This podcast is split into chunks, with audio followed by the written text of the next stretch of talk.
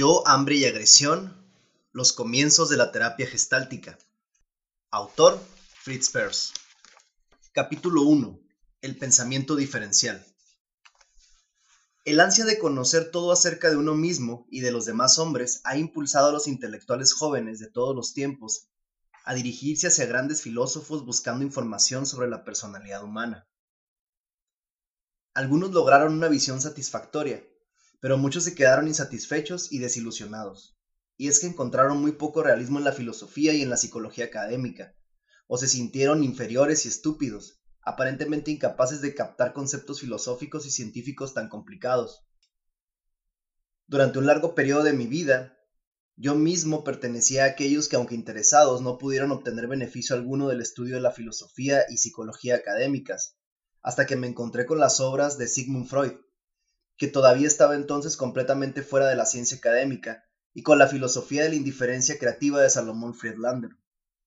Freud demostró que el hombre ha creado la filosofía, la cultura y la religión, y que, para resolver los enigmas de nuestra existencia, debemos tomar nuestra orientación del hombre y no de ningún otro agente exterior, como han sostenido todas las religiones y muchos filósofos.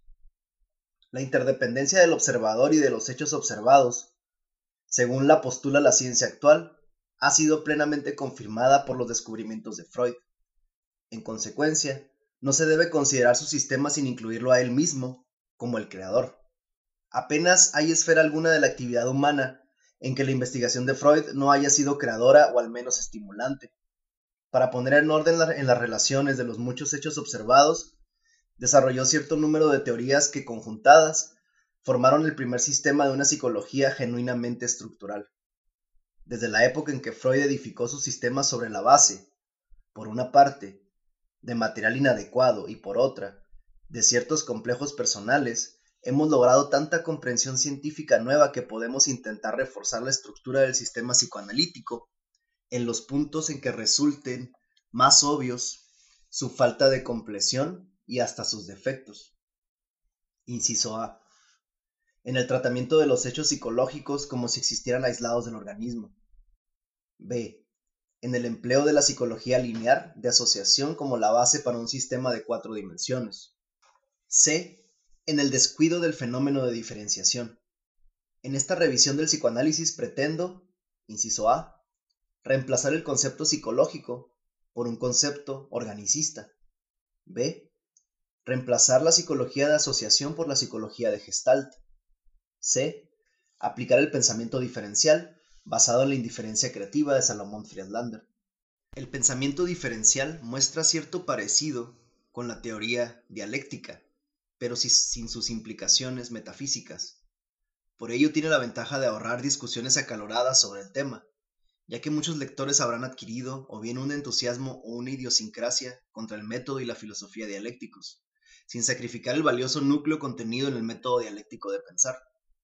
Se puede emplear mal el método dialéctico y así se ha hecho con frecuencia.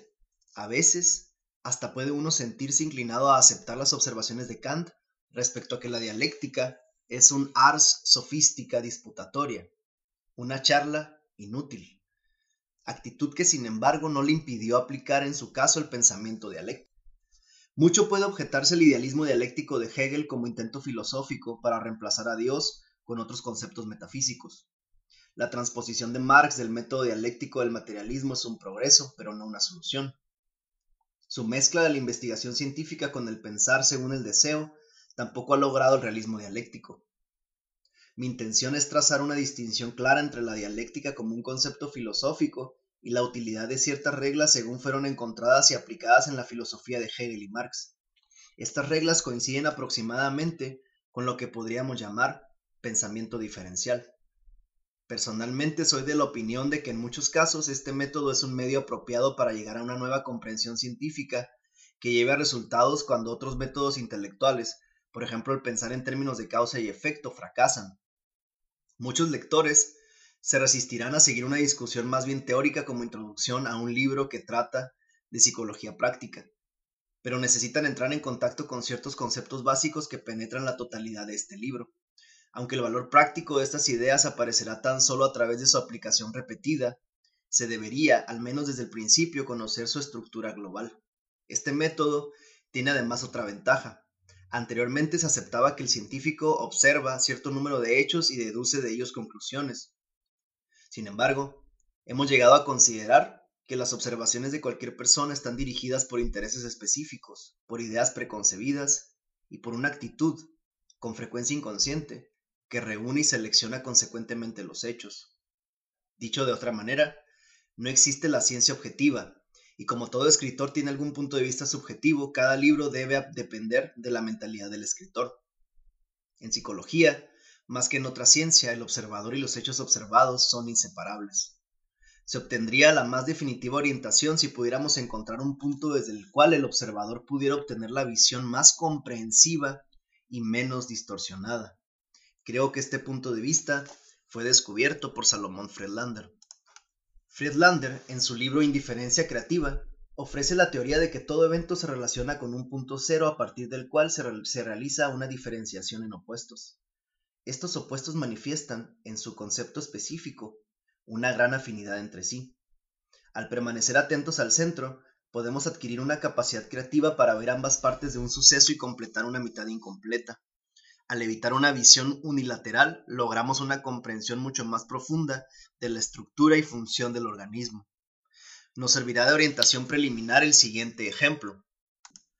Al observar un grupo de seis seres vivientes, un imbécil, I, un ciudadano normal, N, un estadista sobresaliente, E, una tortuga, T, un gato, G, y un caballo de carreras, C, se nos ocurre inmediatamente que se dividen en dos grupos, seres humanos y animales, y que entre el número infinito de características de seres vivos, cada grupo tiene una cualidad específica. Imbécil, ciudadano normal y estadista manifiestan diversos grados de inteligencia. Tortuga, gato y caballo de carreras diversos grados de velocidad. Difieren entre sí en inteligencia o velocidad. Si los dividimos aún más, podemos con facilidad establecer un orden. El IQ, coeficiente intelectual de ciudadano normal, será mayor que el de imbécil y el de estadista mayor que el de ciudadano normal. Lo mismo que la velocidad de gato es mayor que la de tortuga y la de caballo de carreras mayor que la de gato. Ahora podemos elegir más animales y seres humanos, cada uno un poco diferente del inmediato, según las características elegidas y podemos medir las diferencias. Podemos, con la ayuda del cálculo diferencial, hasta llenar las lagunas, pero al final llegamos a un punto en que los caminos de las matemáticas y, la psicología parecen separarse. El lenguaje matemático no conoce lento y rápido, sino tan solo más lento y más rápido, pero en psicología trabajamos con términos lento, rápido, estúpido o inteligente. Estos términos están concebidos desde un punto de vista normal, que es indiferente a todos aquellos acontecimientos que no nos impresionan por estar fuera de lo ordinario. Somos indiferentes a todo lo que es no diferenciado desde nuestro punto de vista subjetivo. El interés suscitado en nosotros es cero. Este cero tiene un significado doble, el de un comienzo y el de un centro. En el conteo de las tribus primitivas y de los niños, la cifra 0 es el comienzo de la hilera 0, 1, 2, 3, etc. En aritmética es la mitad de un sistema más menos.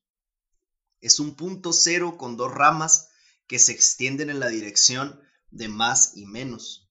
Si aplicamos las dos funciones de la cifra 0 a nuestros ejemplos, podemos formar dos hileras o dos sistemas.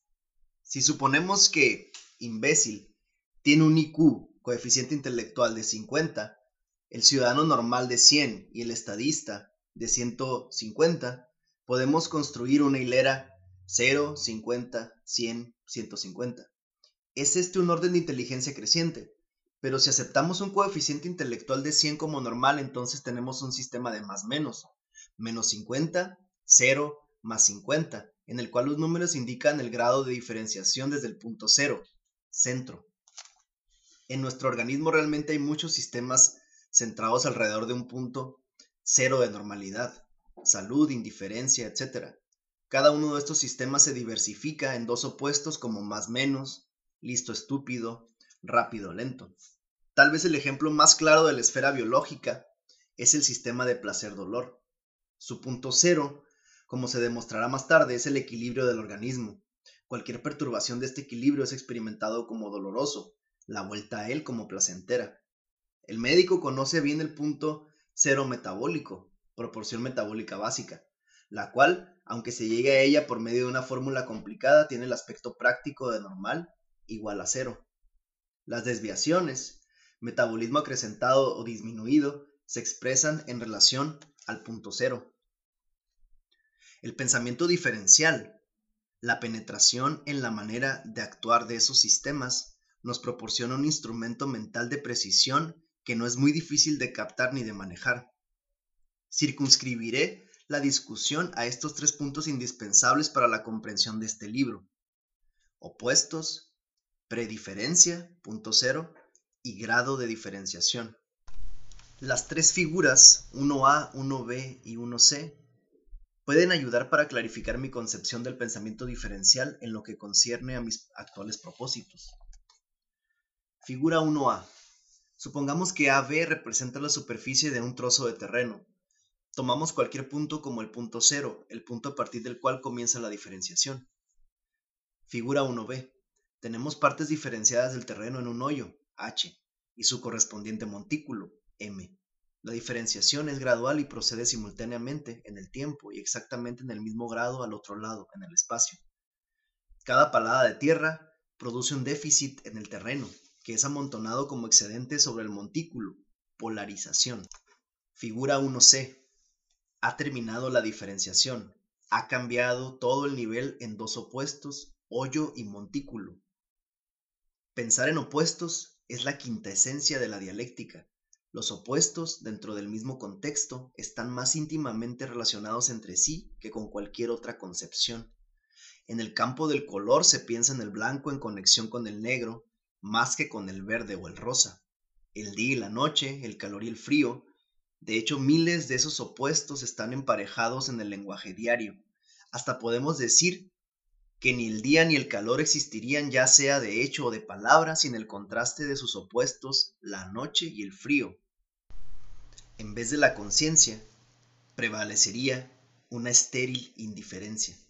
En la terminología del psicoanálisis encontramos cumplimiento del deseo, frustración del deseo, sadismo, masoquismo, consciente, inconsciente, principio de realidad, principio de placer, etc. Freud vio y señaló como uno de nuestros descubrimientos más sorprendentes que un elemento en el sueño manifiesto o recordado que admite un opuesto puede representarse a sí mismo, a su opuesto o a ambos a la vez.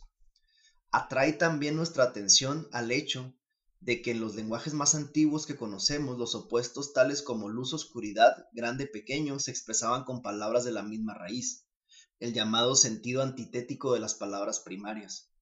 En el lenguaje hablado se, diferenciaban sus dos sentidos diversos por la entonación y gestos acompañantes y en la escritura se diferenciaban por la adición de un terminativo, es decir, un dibujo o signo que no se expresaba oralmente por medio de sonidos. El latín para nuestras dos palabras elevado y profundo, solamente tiene una, altus, que significa solamente extensión en el plano vertical. La situación o el contexto determina si hemos de traducir esta palabra por elevado o profundo. Del mismo modo, el sacer latino significa tabú, lo cual en la traducción ordinariamente se transcribe como sagrado o execrado. Pensar según opuestos tiene hondas raíces en el organismo humano. La diferenciación según opuestos es una cualidad esencial de nuestra mentalidad y de la vida misma.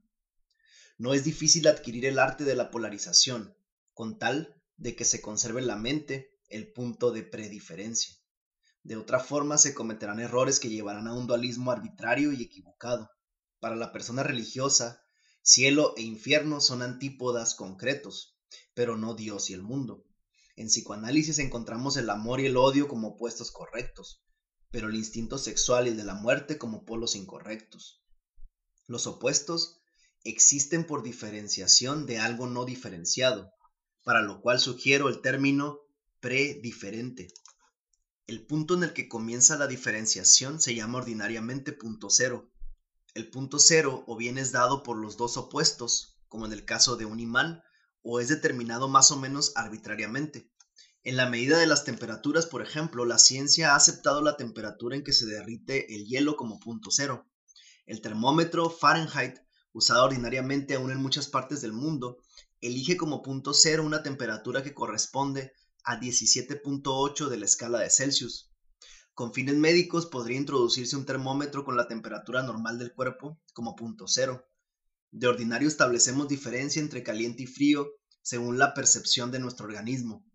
Al abandonar un baño caliente percibimos fría la temperatura de una habitación que describiríamos como agradablemente caliente después de un baño frío.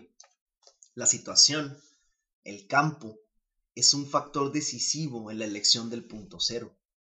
Si a Chamberlain, a su vuelta de Múnich, se le hubiera recibido con el coro de Muera el Golfo de Hitler, probablemente hubiera habido una protesta por haber insultado así al jefe de un Estado amigo, aunque dos años más tarde esta frase llegó a ser el eslogan de Inglaterra.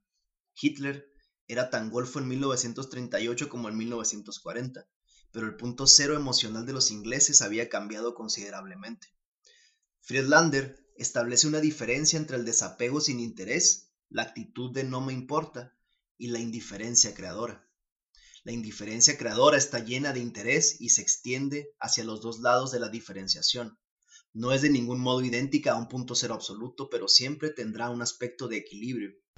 Se puede citar como ejemplo en el campo médico la cantidad de tiroxina en el organismo humano o el cociente pH. Los opuestos, las desviaciones del punto cero son la enfermedad de Grave o mixoedema y la acidosis o alcalinosis respectivamente. Debe recalcarse que las dos o más ramas de una diferenciación se desarrollan simultáneamente y que en general la extensión es igual en ambos lados. En un imán la intensidad de la energía atractora de ambos polos aumenta y disminuye en igual proporción que la distancia de los polos del punto cero. La cantidad de diferenciación aunque con frecuencia no se le preste atención por ser solo cuestión de grado, tiene una gran importancia. La droga benéfica y el veneno mortal, aunque opuestos en su efecto, solo se distinguen en grado. La cantidad se transforma en cualidad.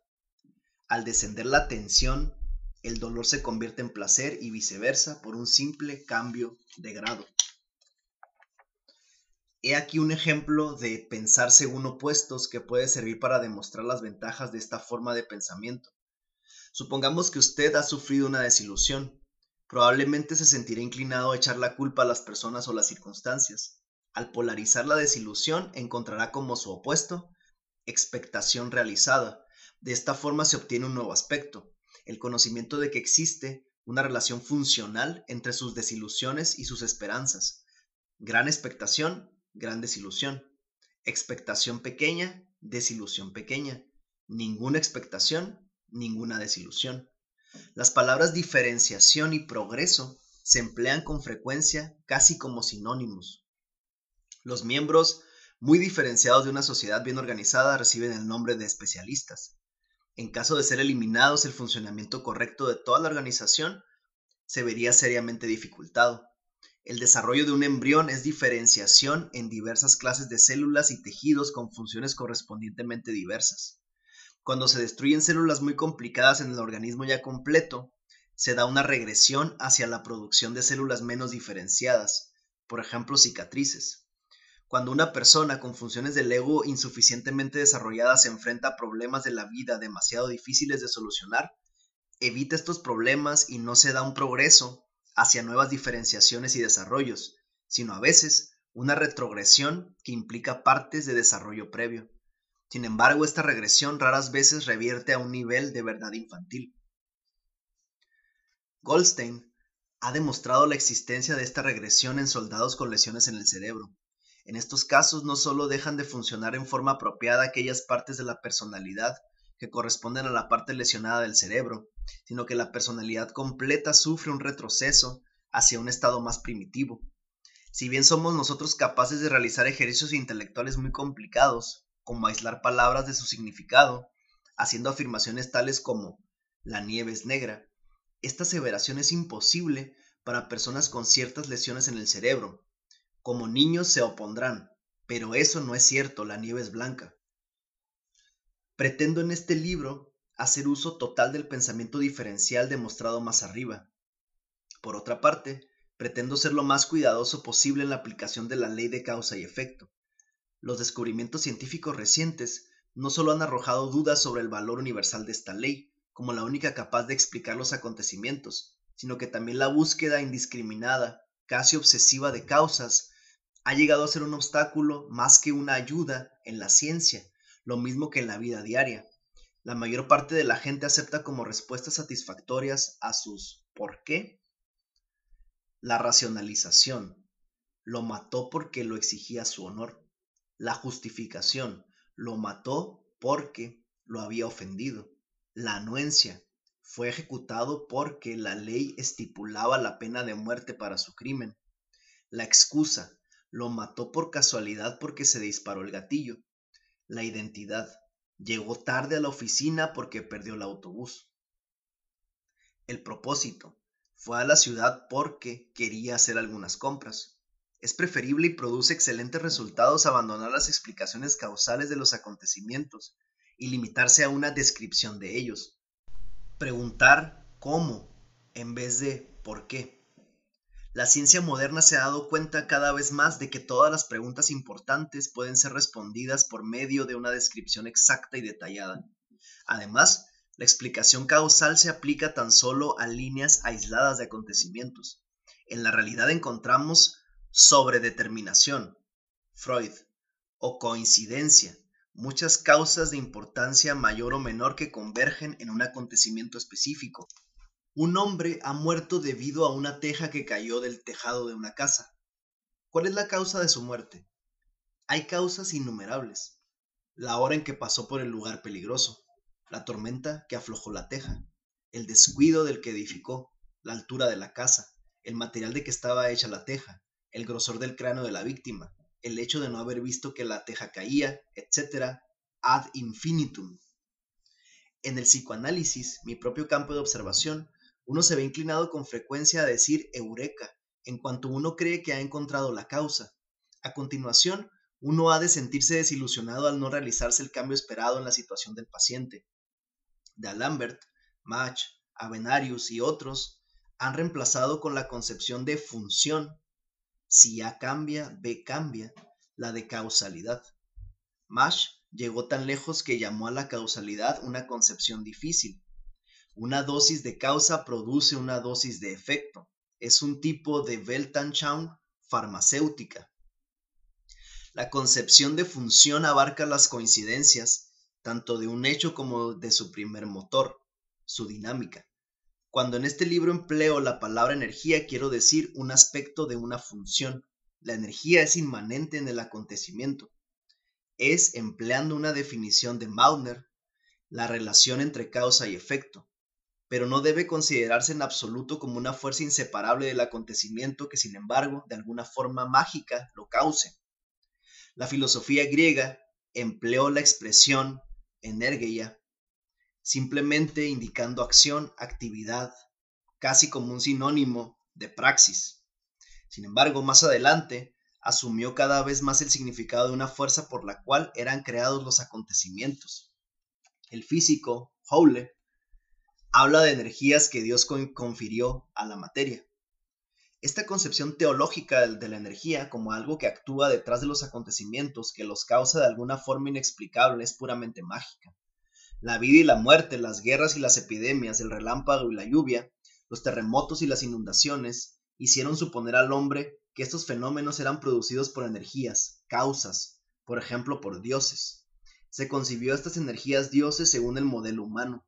En la religión mosaica llegaron a estar simplificadas en un dios único, Jehová, que teóricamente debía representar una energía sin una imagen. Sin embargo, esta energía era demasiado indiferenciada. Se trataba de una energía de pantalla que al explicarlo todo nada explicaba. Por eso se crearon nuevos dioses, y para distinguirlos de las energías dioses sobrenaturales de los tiempos antiguos, se les llamó poderes de la naturaleza, por ejemplo, gravitación, electricidad.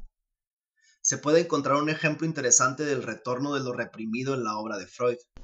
Aquí, la negación de Dios se ve seguida por el poder dominador de la libido y más tarde se concibe a la vida como un conflicto entre Eros y Tánatos, entre los dioses del amor y de la muerte.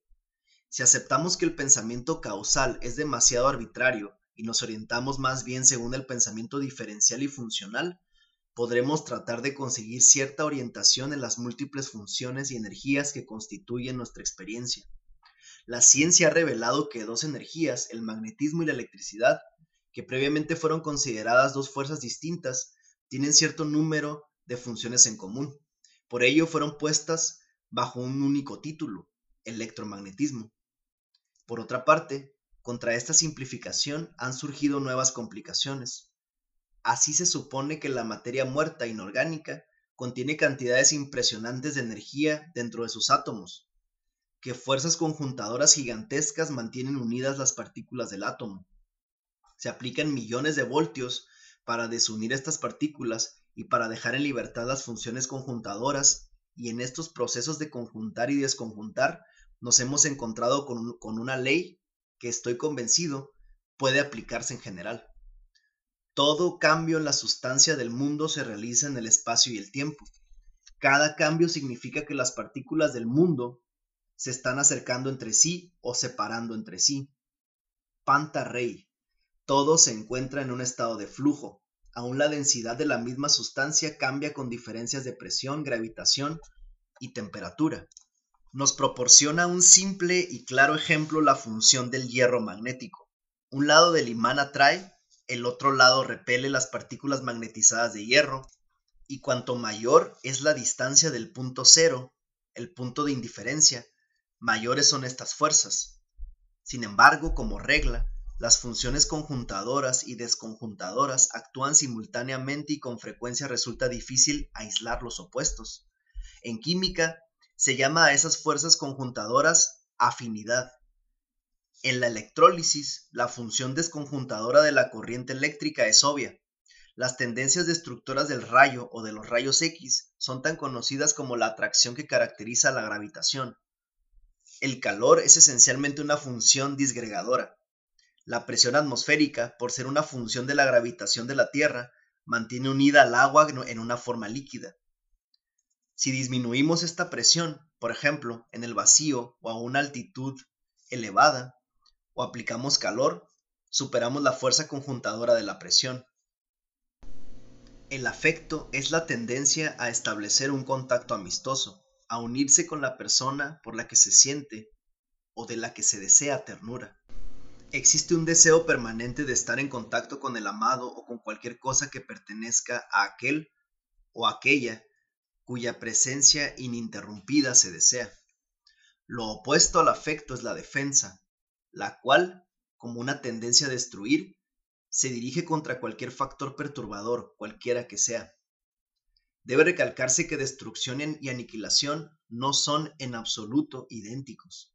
La aniquilación significa hacer desaparecer una cosa, hacer nada de algo, mientras que la destrucción, como lo señala la palabra, significa hacer desaparecer tan solo la estructura.